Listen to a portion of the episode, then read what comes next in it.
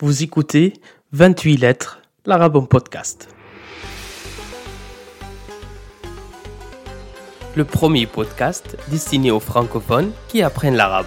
Je m'appelle Ahmad, ancien prof d'arabe, lassé de la manière d'enseigner les langues en France. J'ai créé ce projet sonore pour te faire découvrir l'arabe autrement. Entre anecdotes, conseils et stratégies, nous allons naviguer sur les eaux de ton apprentissage. Prêt à embarquer alors largons les amas. Mais avant, si tu aimes ce podcast, n'hésite pas à le partager sur les réseaux sociaux. Tu peux aussi laisser une note et un commentaire sur Apple Podcast ou sur ta plateforme d'écoute si elle te le permet.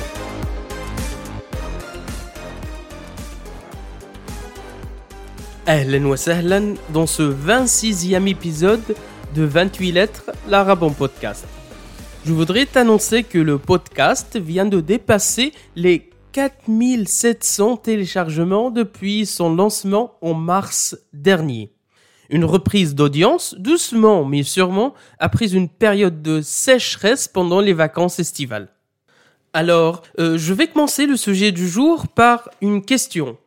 Dans le domaine de doublage voix off, est-ce que vous préférez travailler en arabe littéral ou en dialecte de votre pays Ce n'est pas moi qui a posé cette question, mais c'est un de grands formateurs et commentateurs en voix off en arabe qui l'a posé à ses stagiaires lors d'une séance de formation.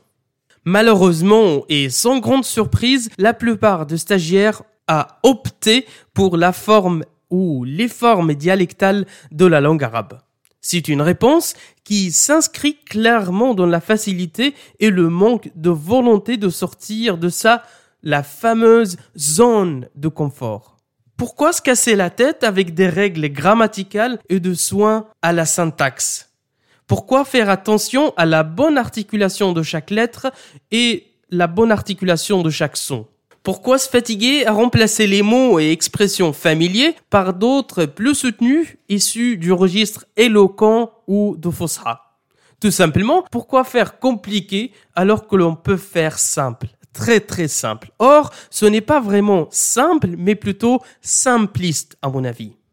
Les stagiaires qui ont donné cette réponse, qui sont quasi majoritaires n'ont pas une connaissance exacte du marché du travail et des opportunités que propose l'arabe littéral dans ce marché. Par exemple, une société multinationale, si elle souhaite créer ses antennes ou ses pôles dans le monde arabe, elle va adresser ses messages publicitaires en utilisant une langue comprise aussi bien en Algérie qu'au Liban ou qu'au Koweït. Cette langue commune n'est rien d'autre que l'arabe littéral. Regardez par exemple les publicités télévisées ou accrochées sur les panneaux routiers d'une grande internationale comme Vodafone, Orange, Coca-Cola, Pepsi, Amazon ou autres. Tu trouveras que l'arabe littéral dans ce message publicitaire ou de commercialisation prime toujours sur les dialectes. Pourquoi? Ce n'est pas pour les beaux yeux de l'arabe littéral ou par amour ou passion à notre chère langue, mais tout simplement pour des raisons purement économiques et pragmatiques. Ces gens ne perdent pas de temps et ne perdent pas d'argent non plus.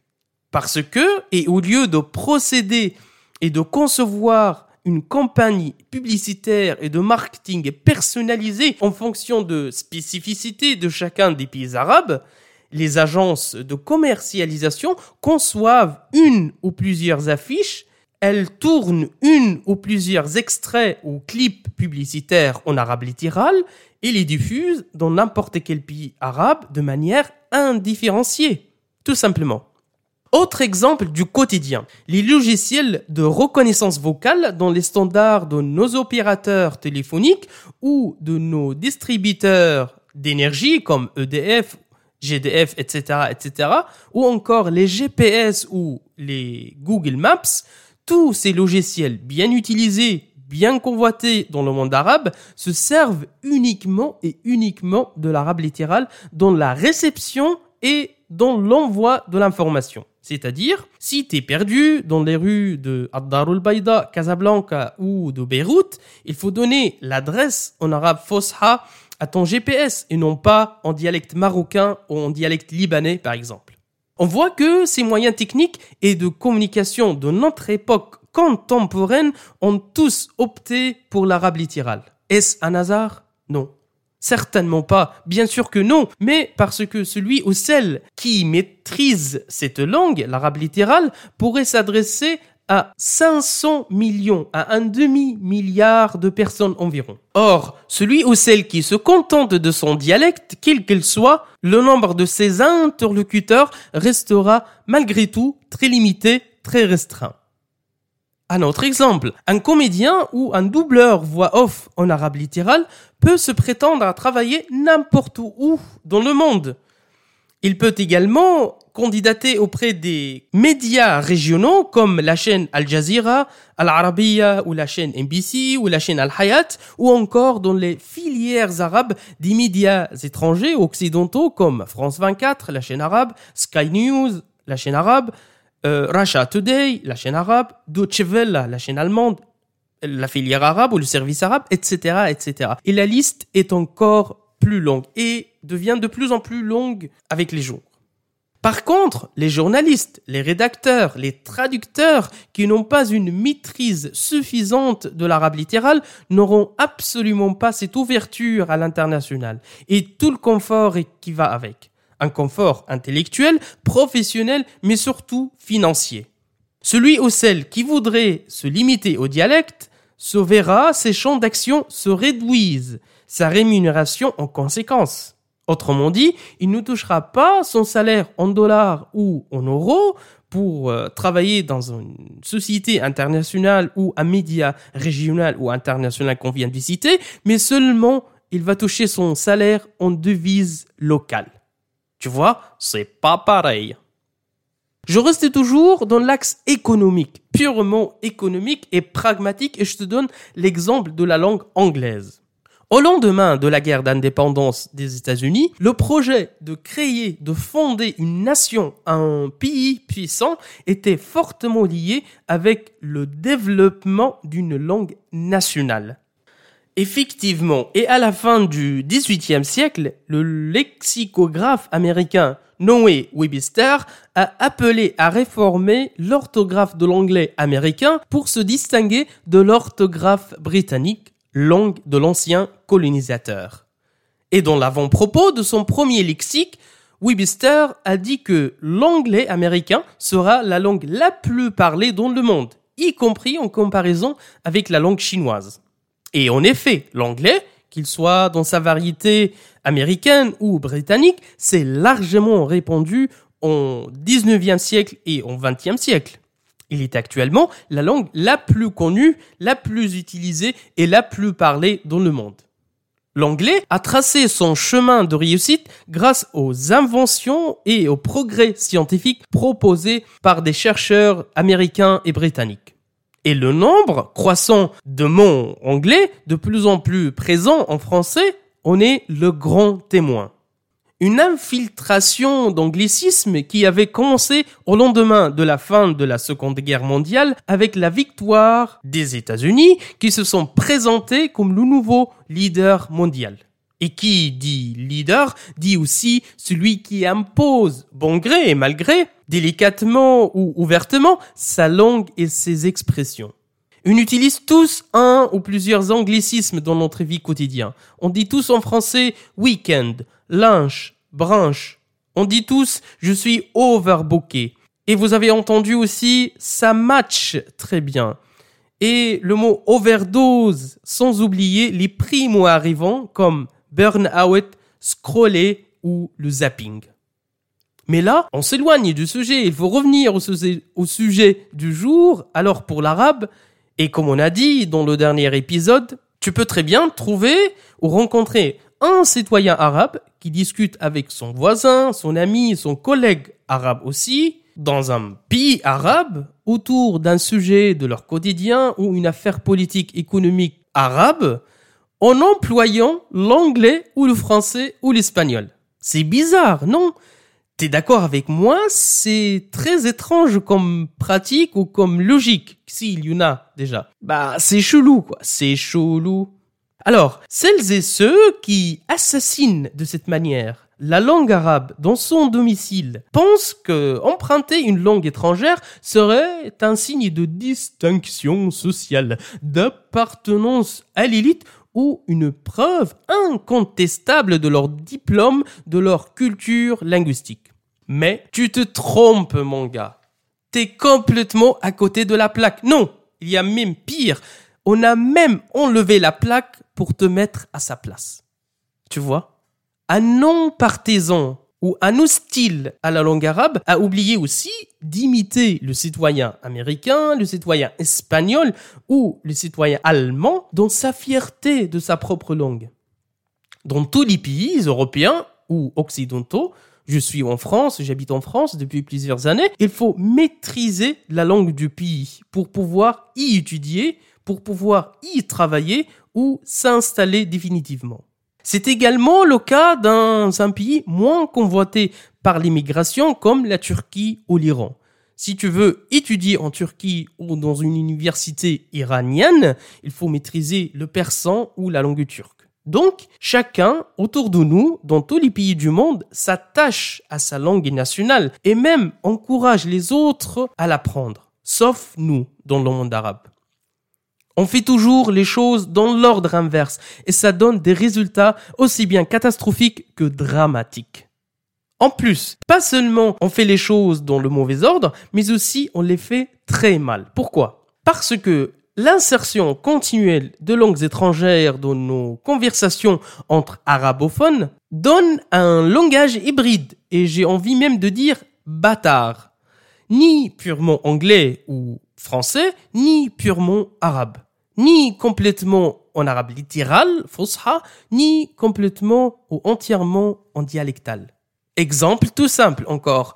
En Égypte et dans le pays du Golfe, on soumet les verbes anglais à la désinence arabe. Tu peux très bien entendre quelqu'un dire ce soir, Hashayyar se poste sur Instagram.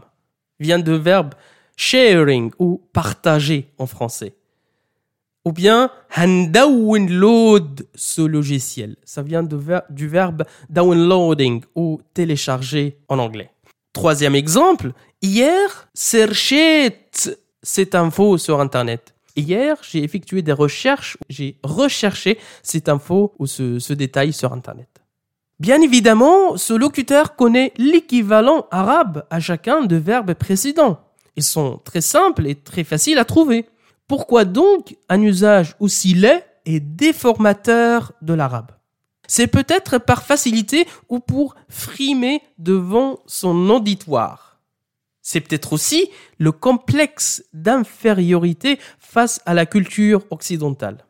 Il s'agit ici du sale héritage de la colonisation dans la quasi-totalité du monde arabe. Certes, les troupes étrangères, les soldats étrangers ont quitté les pays arabes et les territoires arabes depuis des décennies, mais l'idéalisation du colon y est restée. Y est restée dans les esprits, dans le cœur. Le colon est toujours plus fort, plus puissant, plus développé, plus avancé techniquement, plus riche et plus beau. Sa langue est donc meilleure que l'arabe, que la nôtre. Ce complexe d'infériorité a donné naissance à un arabe déformé, un esprit d'imitation aveugle sans la moindre réflexion. Moi-même, j'aurais bien souhaité te parler en arabe littéral, faire ce podcast en arabe fusha. Or, un tel discours aurait exclu les auditeurs et les auditrices qui ne maîtrisent pas encore l'arabe à ce point. Parce que aussi, l'objectif de ce podcast, de ce projet sonore, est d'encourager les francophones à se lancer dans l'arabe.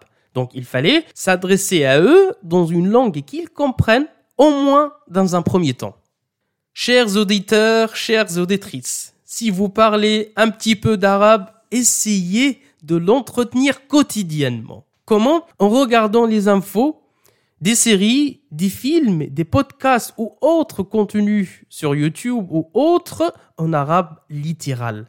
Essaye aussi de parler en arabe avec tes enfants, de les habituer à entendre cette belle langue depuis leur petite enfance.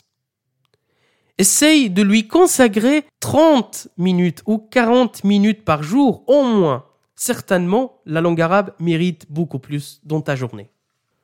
J'aimerais bien terminer par quelques vers qui ont été composés pour l'amour de la langue arabe. أنا لا أكتب إلا لغة في فؤادي سكنت منذ الصغر لغة الضاد وما أجملها سأغنيها إلى أن أندثر سوف أسري في رباها عاشقا أنحت الصخر وحرفي يزدهر C'était la minute poésie en arabe, purement en arabe littéral. Maintenant, place au triste moment de la fin de l'épisode. Triste principalement pour moi parce que je prends énormément plaisir de partager avec toi ces bouts de réflexion autour de la langue arabe et de son apprentissage pour les francophones. Mais pas d'inquiétude, on se retrouvera mercredi prochain, Inch'Allah, pour une nouvelle discussion dans notre rendez-vous hebdomadaire 28 lettres, l'arabe en podcast. D'ici là, je te souhaite une excellente matinée, après-midi ou soirée selon ton moment d'écoute. Salut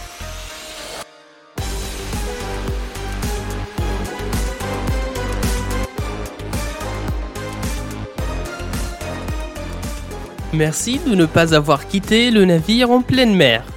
J'espère que tu es maintenant arrivé à bon port. Si cet épisode t'a plu, n'hésite pas à venir en discuter sur mon compte Instagram 28.lettres ou sur la page Facebook du podcast. T'as le lien en description. Si tu veux me soutenir gratuitement, une note et un commentaire sur Apple Podcast, ça ne te prend qu'une minute et ça m'aide énormément.